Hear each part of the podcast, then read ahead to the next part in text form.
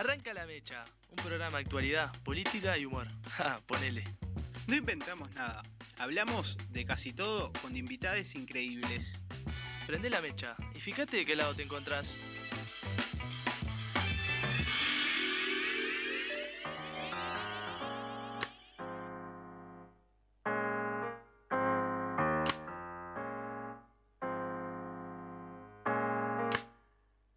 Llenemos la semana de galletitería, surtido hombre montaña, pan, boca de dama, la mejor cita para hoy.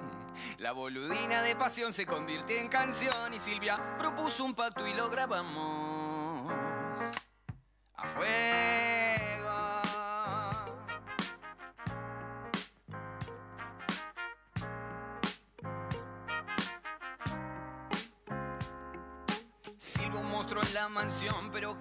Piel y a los días y con él vino Papá Noel. El olor de mi maestra de sexo grado persigo y quiero vestidos, vestuarios, tejidos, testigos. Gracias al maestro del maestro, apareate a parlante rey, díganselo. Téngale compasión, decirle que él es Dios, pero díganselo.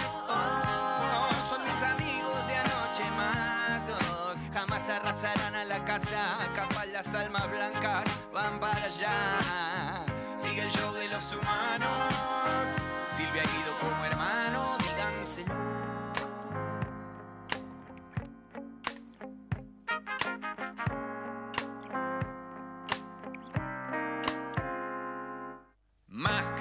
Cáscaras, lo banal, estética versus ética versus fonética versus... La casa son los cimientos, entre el vaso y el gato el lobo vio pasar el tren, solidez en los cimientos y piensa bien, piensa limpio, para que no... Aire de lunes para la mecha, ¿cómo estás Natalia?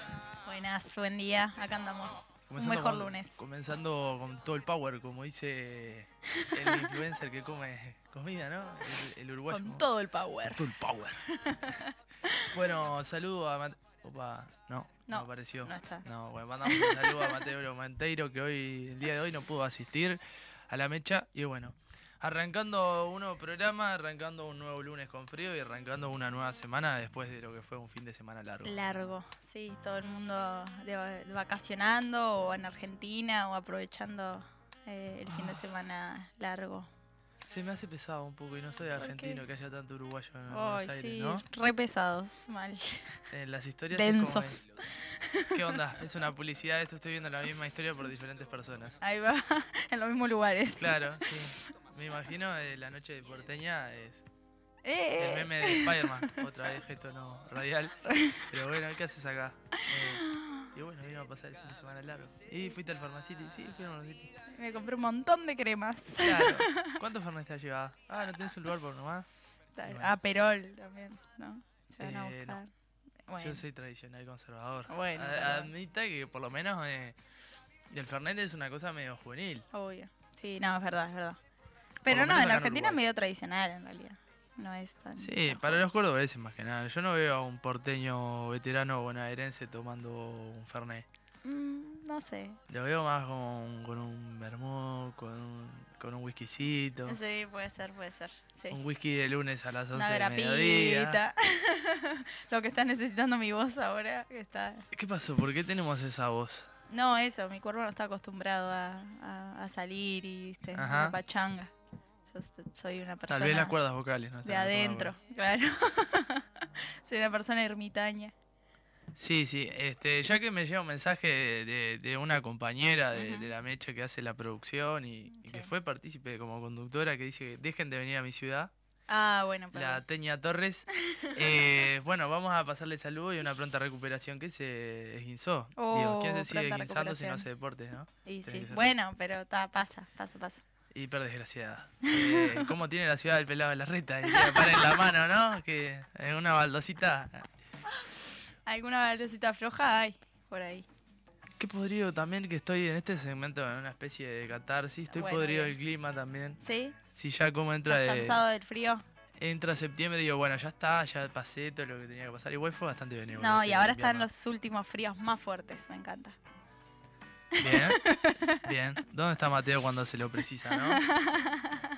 Hoy no sos mayoría. No, esperemos que, que- que el invitado internacional que tenemos eh, lo sea. Y sí, tiene que ser team, team verano, porque viví en verano 24-7 básicamente, Bueno, ¿no? sí, o sea, no tiene este, invierno. Y si no, también eh, el segundo invitado del día de hoy, ahí apelamos también. eh, Exactamente. que sea de- del team de la gente de bien. Bueno, no sé, no sé, veremos. Pero le preguntamos, yo le, le voy a hacer esa pregunta. Qué difícil es volver después de un fin de semana largo. Muy mal. Nostalgia, eh, ¿fue nostalgia o fue antinostalgia? Eh, no, fue nostalgia, fue bastante nostalgioso. Yo i- salí solamente a tomar una cerveza y dije, voy a tomar una cerveza y me vuelvo a mi casa. Y bueno, al final fueron Nunca tres o cuatro. Nunca sucede eso, ¿no? fueron tres o cuatro porque empezaron a poner canciones viejas y bueno, está. O sea, está. No, no, no pude hacer otra cosa que quedarme. Y bueno, el, Me obligaron. En, in- ingesto del alcohol, una música de, de otra época y bueno, es una invitación a- al cuerpo Claro. a sí, decirle, bueno, mañana veo cómo me recuperaré. Exacto, exacto. Y ta, se, se me fue, se, me patiné. Y después, tranqui, porque después había viernes y sábado todavía, ¿no? Sí, después lo que pasa es que me fui para afuera, a la casa de mi madre, y ta, estaban también medio que, que, que de vinito, fernecito. Y bueno, Todo, todo muy saludable, todo ¿verdad? muy saludable. Porque yo debo confesar que comí algún asadito también y la, la realidad es que el fin de semana quedó eclipsado totalmente por mi mala sangre con el glorioso Club Nacional de Fútbol que no doy para disgusto. Por suerte de- del otro lado de la vereda tampoco es que andamos mucho mejor, así que y sí, bueno. le han sacado la gracia. No se puede joder el uno al otro. Pierden los dos.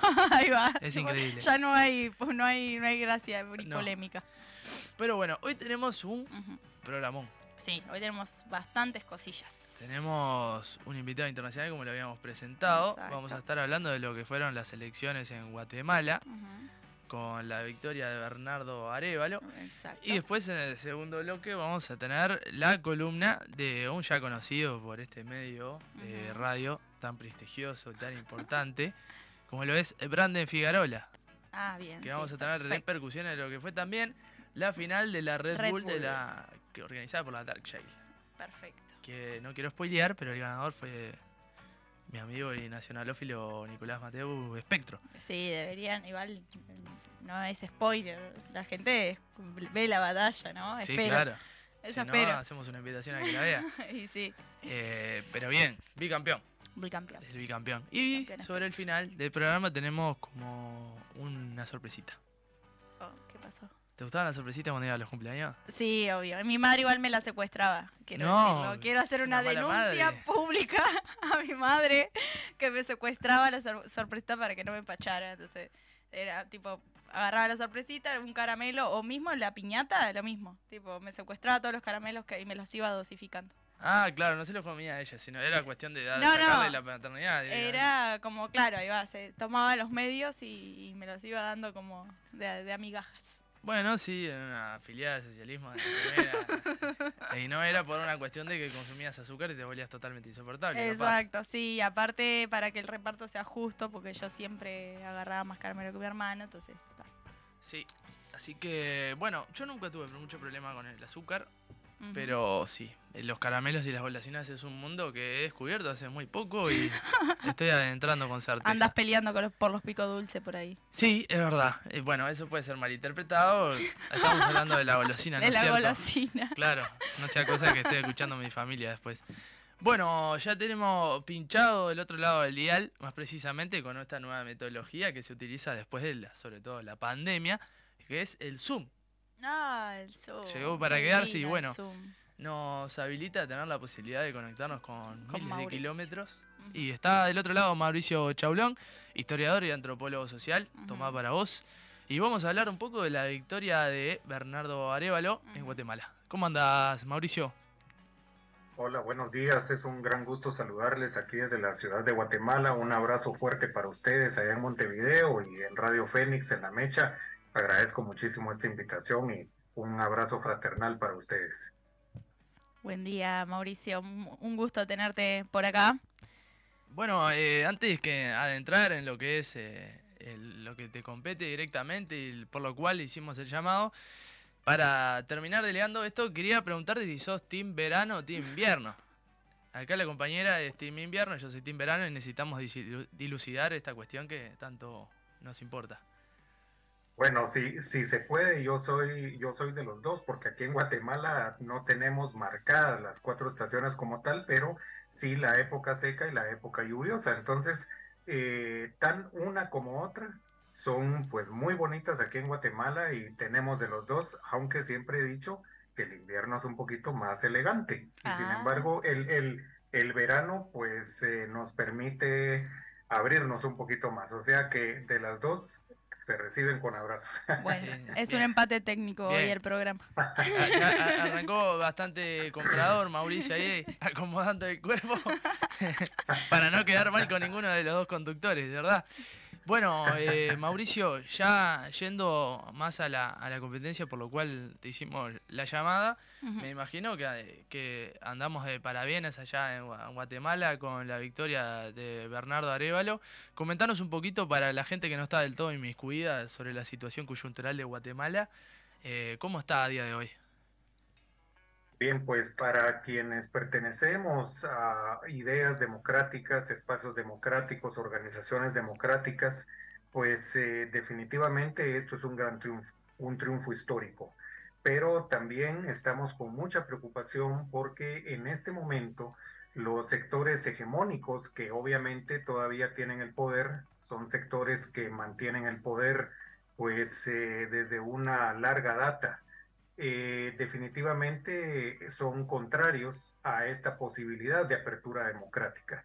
Es decir, en Guatemala hemos tenido únicamente un proceso de 10 años de democracia, el cual ocurrió entre 1944 y 1954, la revolución guatemalteca, con eh, tres gobiernos, uno eh, provisional, que fue un triunvirato, el otro, el del doctor Juan José Arevalo Bermejo, precisamente el padre de Bernardo Arevalo de León, y luego el de Jacobo Arbenz Guzmán, que fue interrumpido por un golpe de Estado financiado por los Estados Unidos, en aquel momento, la operación Pibis Oxes de la CIA, y la oligarquía guatemalteca y los sectores conservadores.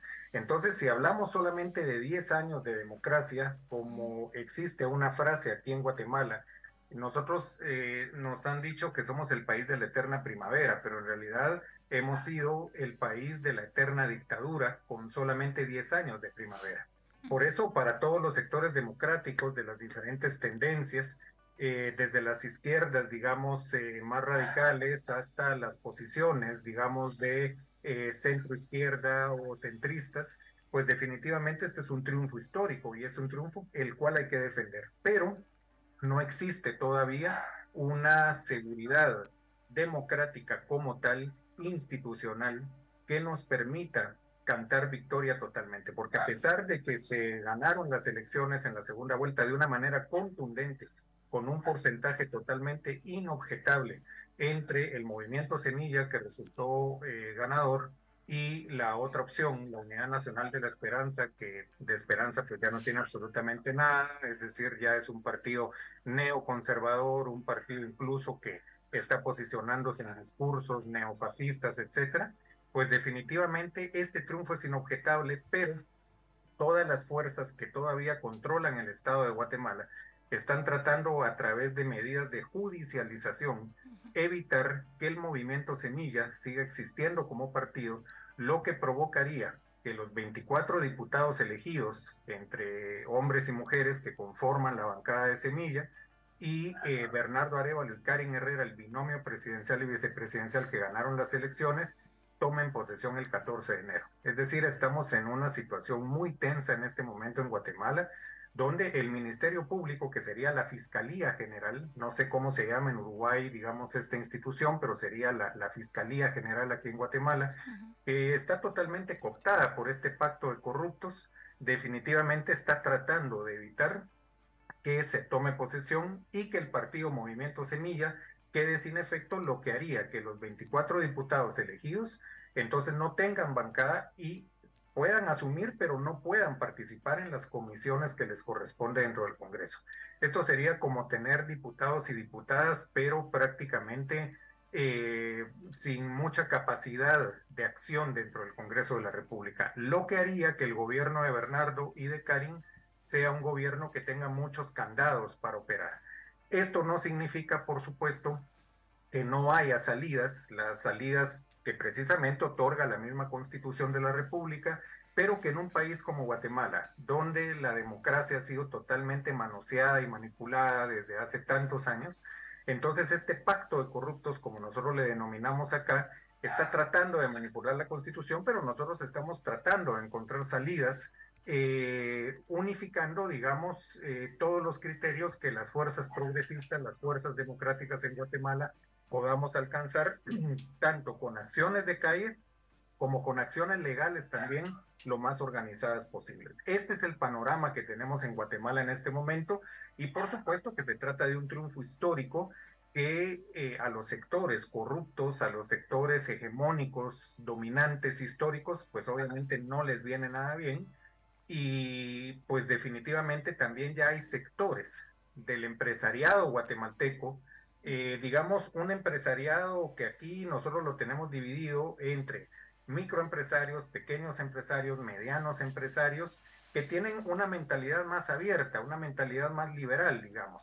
Mientras que hay un empresariado hegemónico, organizado en las cámaras tradicionales que desde 1957 se organizan en Guatemala y son las que realmente mandan en el país, que en este momento lo que están planteando es un pacto de gobernabilidad porque saben que ya es inobjetable el, triunfo del movimiento Semilla.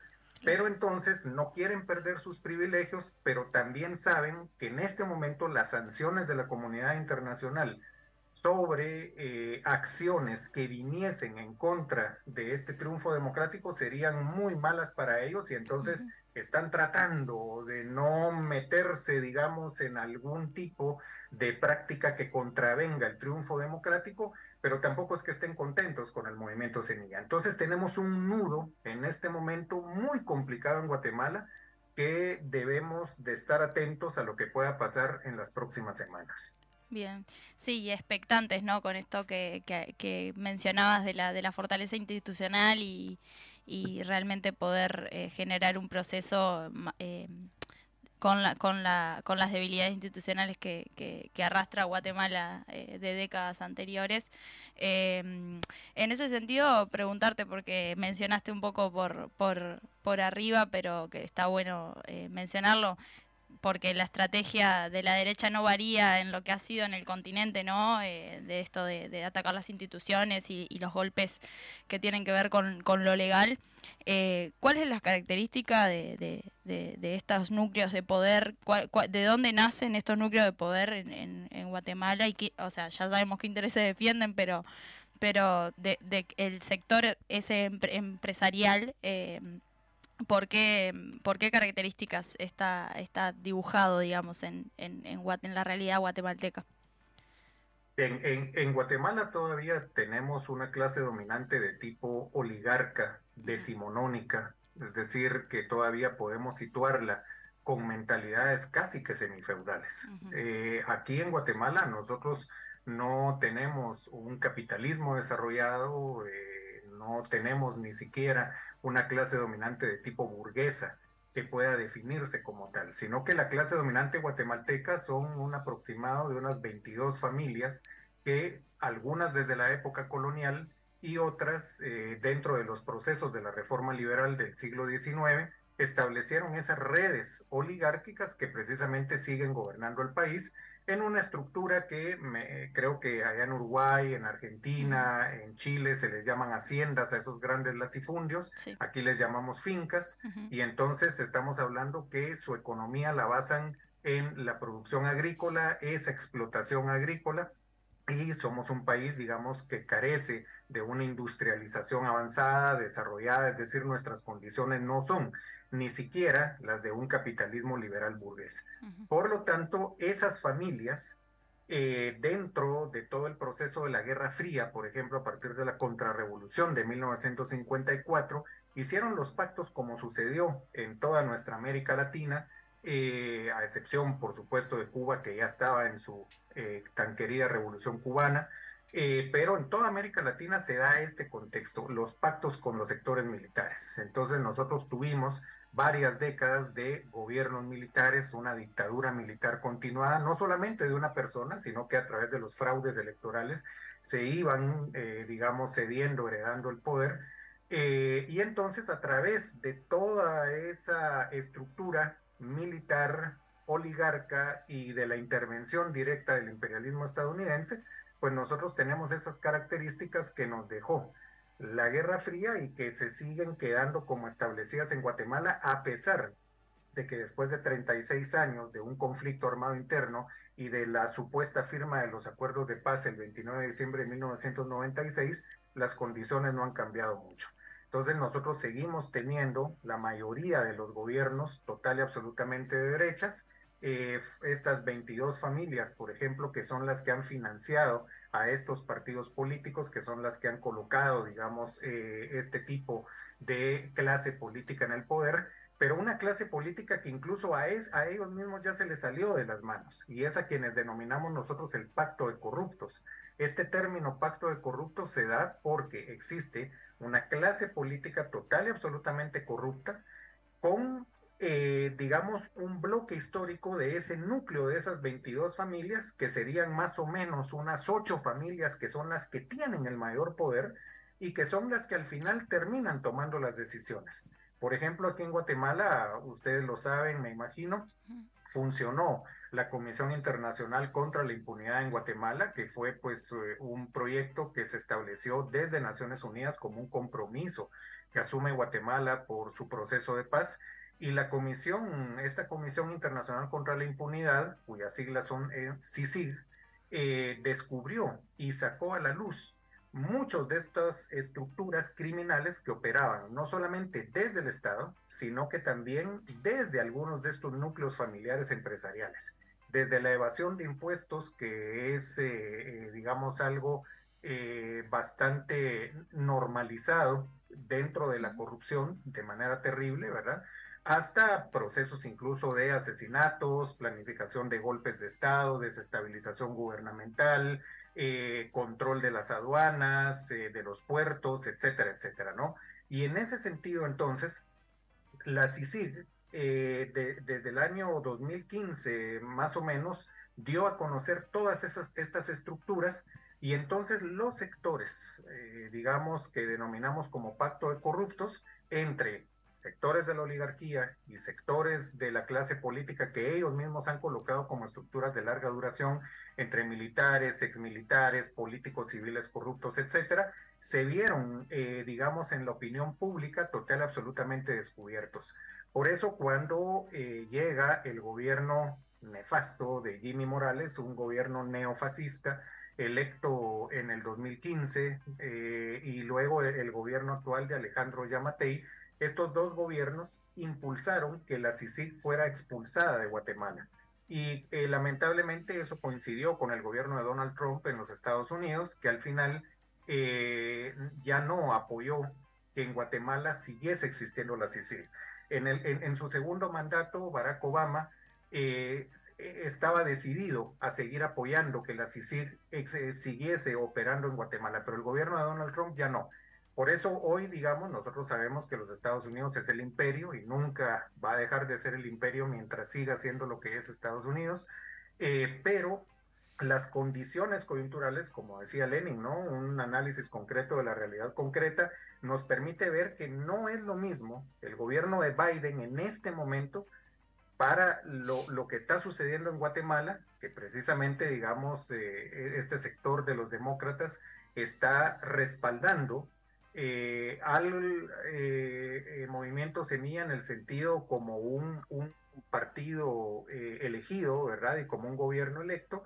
Y entonces está, digamos, interviniendo también para que no siga este pacto de corruptos operando, tratando de bloquear este proceso democrático que se ha dado en Guatemala. Eh, sabemos que es el imperio, sabemos que Estados Unidos no tiene amigos, sino que tiene intereses, pero en este momento, digamos, ha resultado conveniente que Estados Unidos no intervenga como sí lo hizo en 1954 con la operación encubierta de la CIA. Eh, pero cuando fue el gobierno de Donald Trump, el gobierno de Trump apoyó que la CICIG se fuera de Guatemala, entonces hubo una desprotección, digamos, desde un sistema jurídico mucho más ético, ¿verdad?, que establecía, digamos, la CICIG, y entonces los jueces honestos, las juezas honestas, las y los fiscales que trabajaban con honestidad en Guatemala, fueron brutalmente atacados por esta estos sectores neofascistas que cooptaron la Corte Suprema de Justicia, la Corte de Constitucionalidad y el Ministerio Público. Muchas y muchos han, han tenido que salir de Guatemala, se han tenido que exiliar y entonces nos hemos quedado con una mayoría de jueces corruptos. Nos hemos quedado con una fiscal general, Consuelo Porras, total y absolutamente corrupta al servicio de los intereses, digamos, de estos procesos. Y entonces son ellos y ellas quienes en este momento están atacando al movimiento Semilla.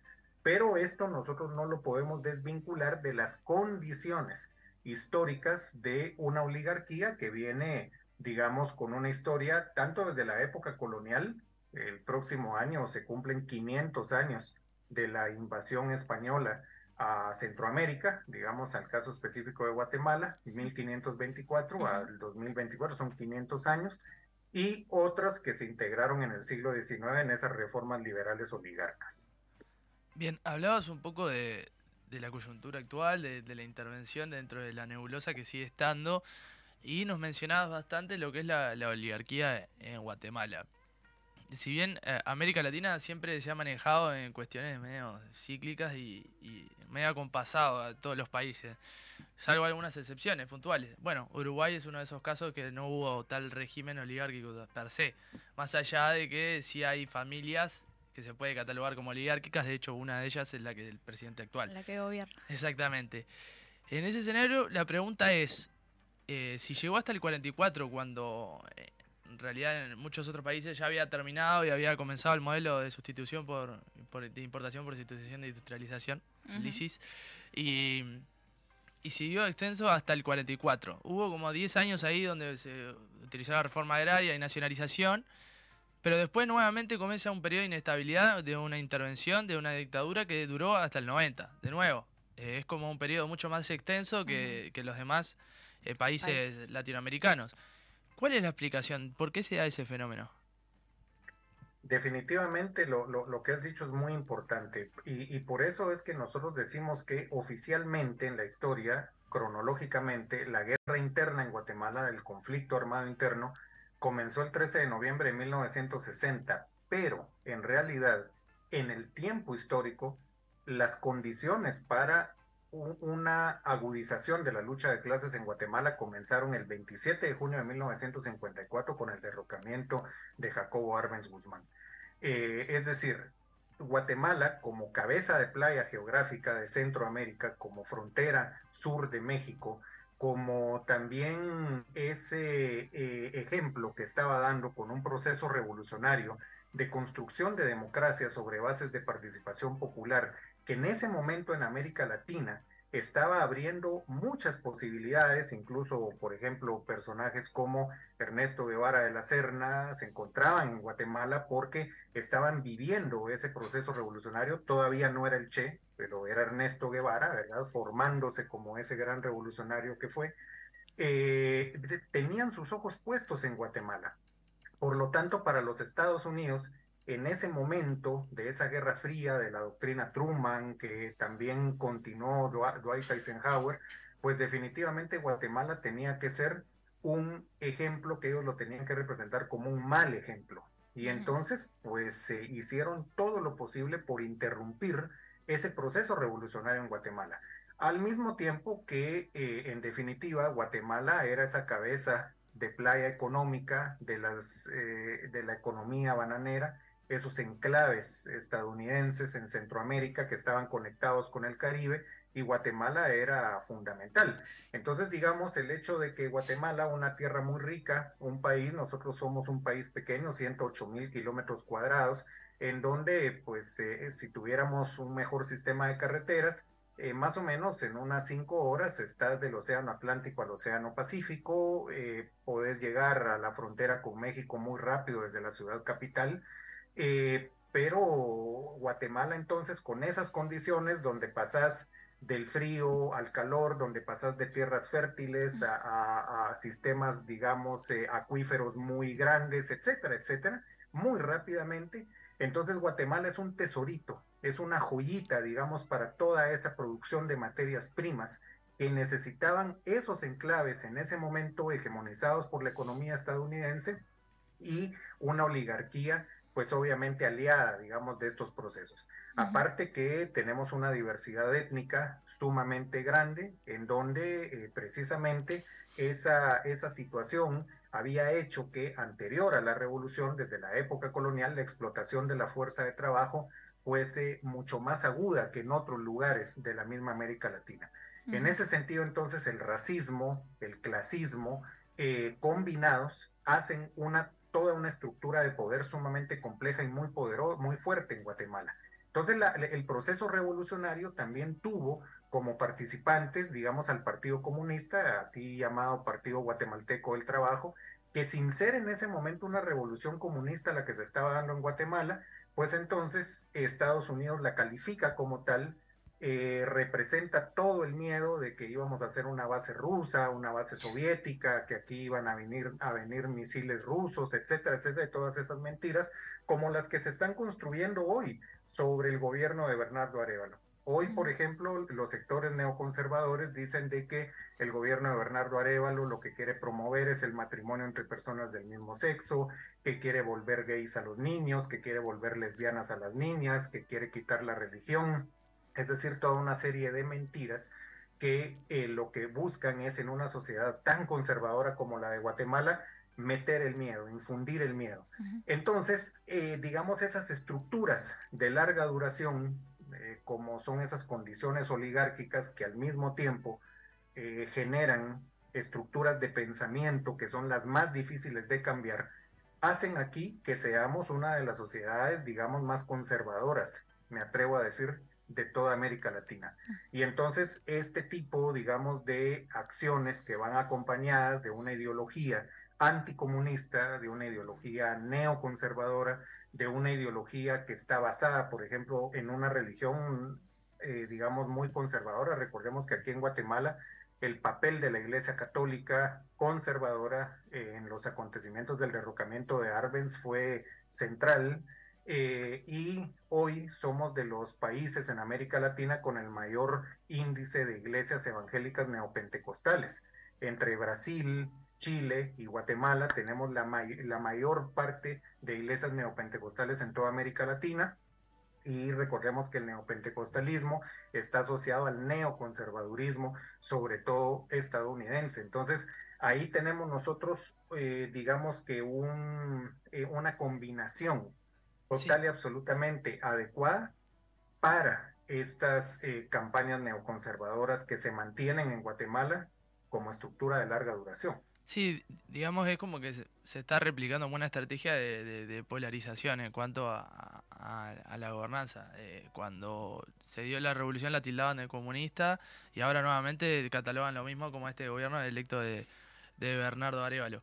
Para ir culminando, porque tenemos que ir a, la pausa comercial, la, última pregunta es, eh, ¿cómo sigue de ahora en más? Eh, más allá de, infundir el miedo, de esta categorización, de, llegar al, extremo de lo más radical, ¿cómo sigue? ¿Cuáles son los procesos? ¿Qué, desafíos ¿no? tiene, tiene ahora la, izquierda para, para reagruparse y poder eh, realmente derrocar estos discursos esto, esto que han dicho ustedes como pregunta de cierre es muy importante. Eh, por ejemplo, yo soy una persona eh, marxista eh, que me adhiero, digamos, a la teología de la liberación dentro de mis prácticas espirituales.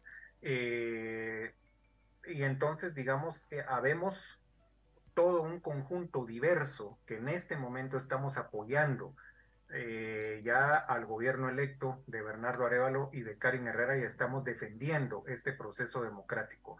Pero hay un reto muy importante, un desafío muy importante, que no caigamos en, en el sectarismo. Porque, pues sí, hay compañeros, hay compañeras que dicen, bueno, es que Bernardo tampoco nos representa porque tampoco va a ser un proceso revolucionario.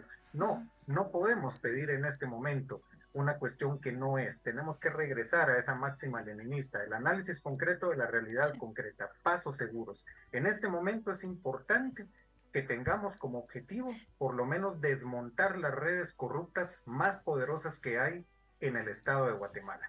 Con eso ya tendremos bastante. El gobierno de Guatemala solo es cuatro años.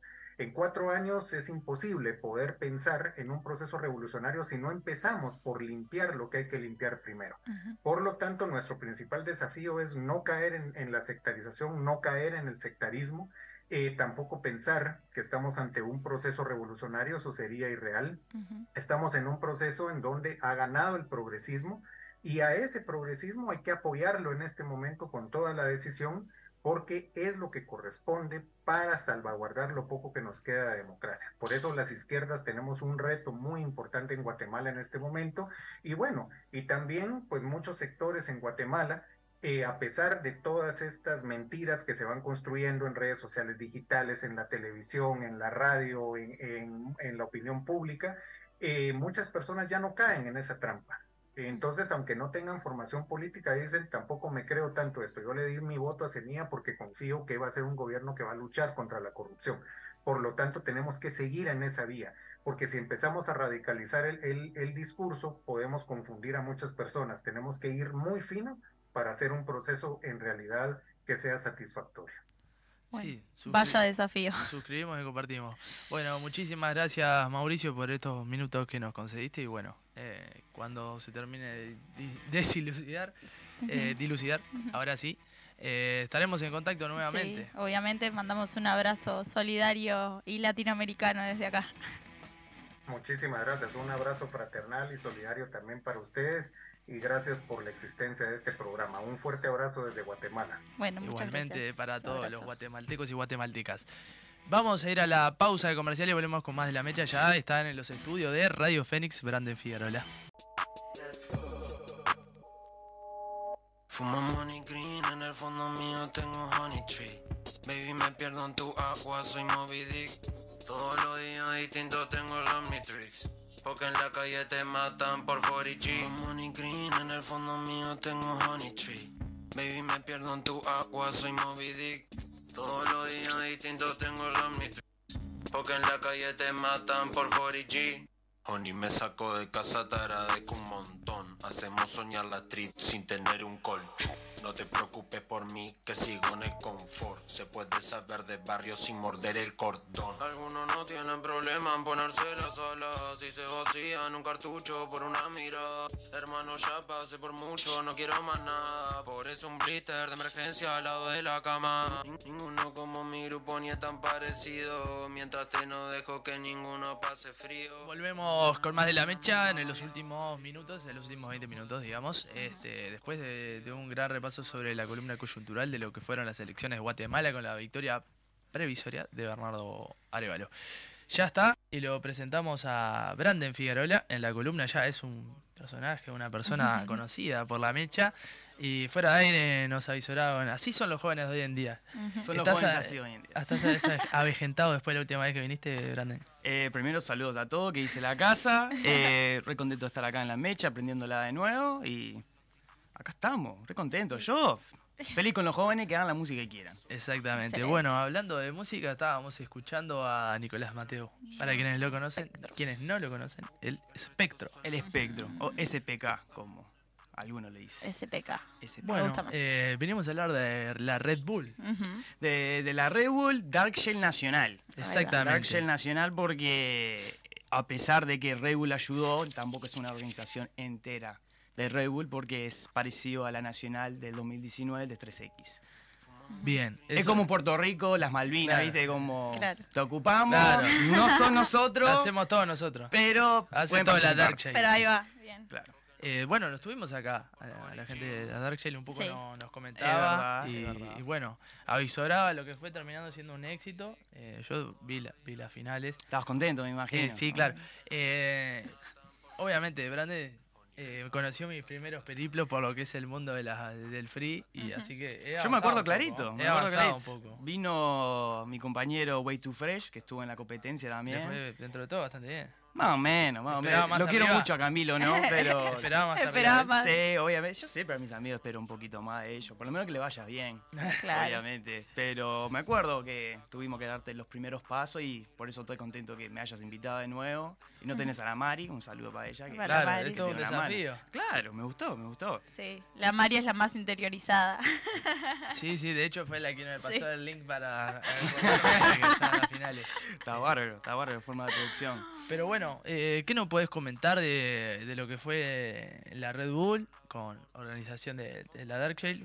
¿Cómo la catalogás? ¿Fue un éxito? Y como siempre, en general, freestyle y el hip hop uruguayo están en aumento, siempre en auge, cada vez más jóvenes se meten en lo que es en este circuito y por eso digo que hagan la música que quieran, porque nos están tirando para nuestro lado y eso me deja feliz.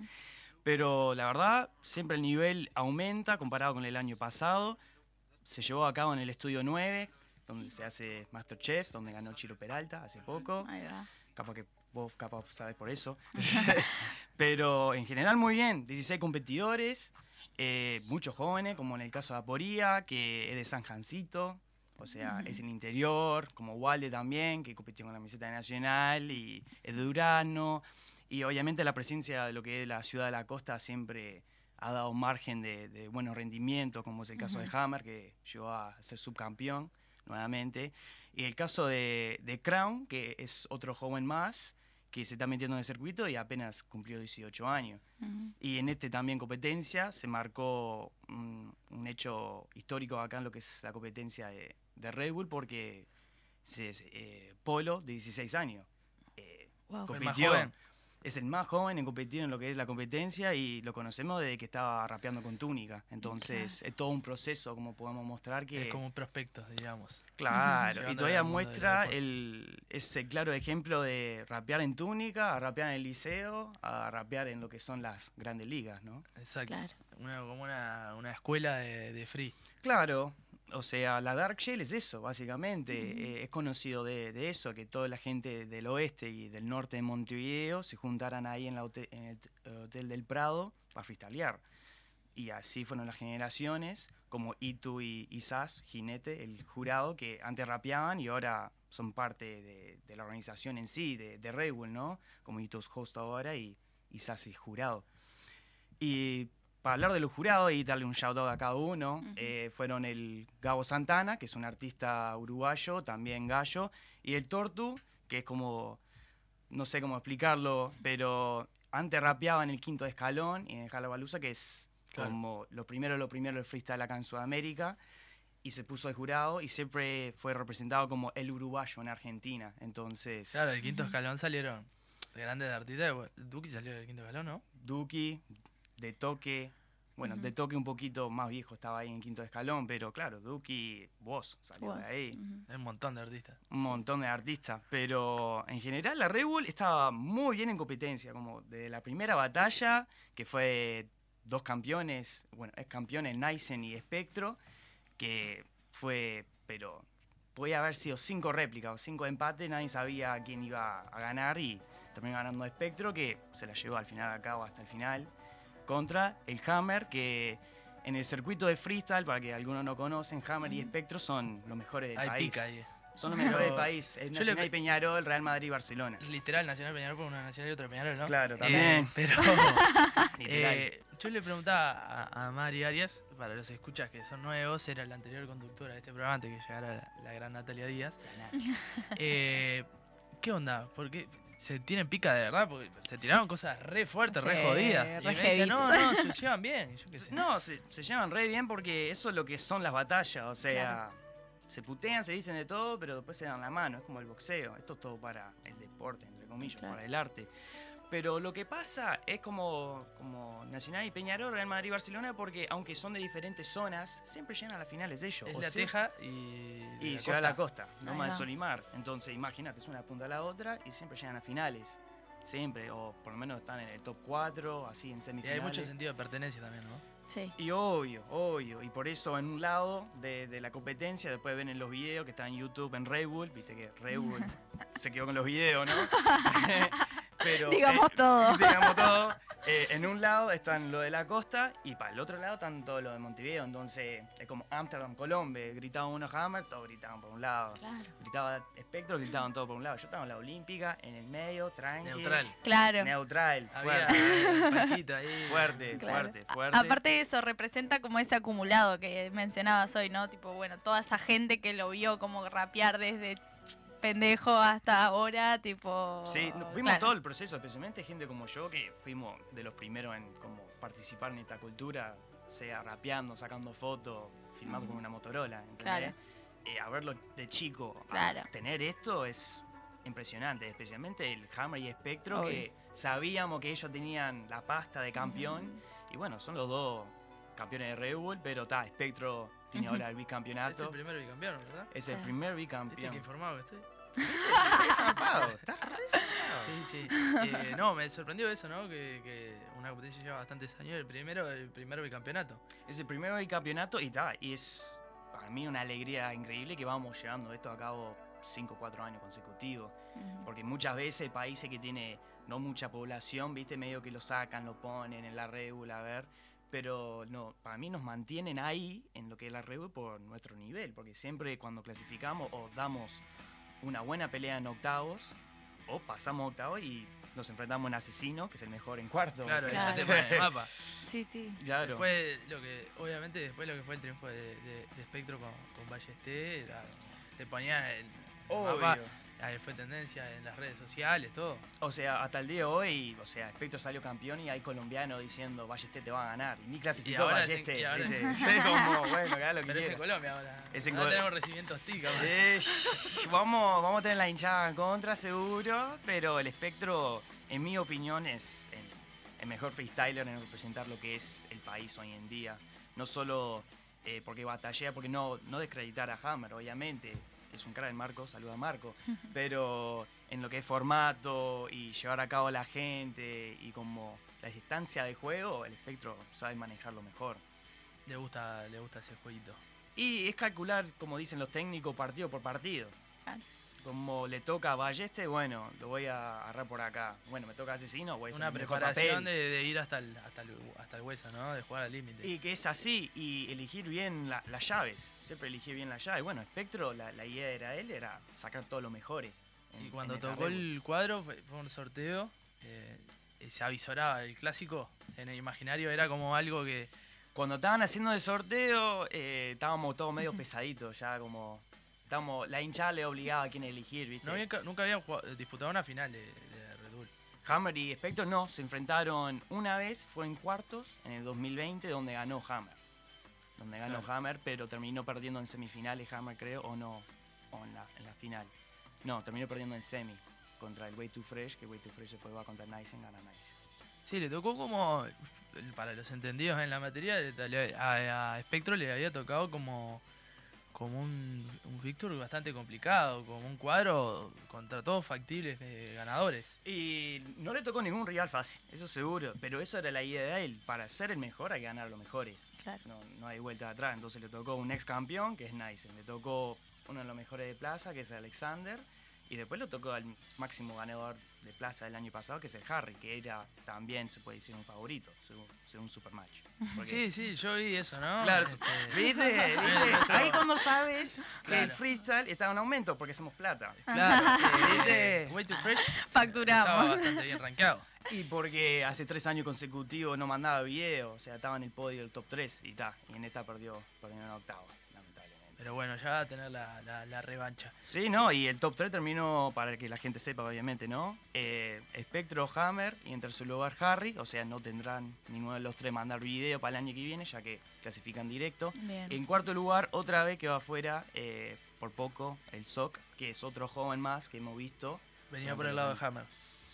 Eh, sí, perdió contra Hammer. Que está, Hammer una vez que gana octavos es, es una cosa de loco. Se lleva puesto a todo. Y sí, Imparable. ganás a la gente de, de- de todos y ya está. Yo, eh, si- con lo poco que sé de esto, eh, para mí había ganado bien Spectro.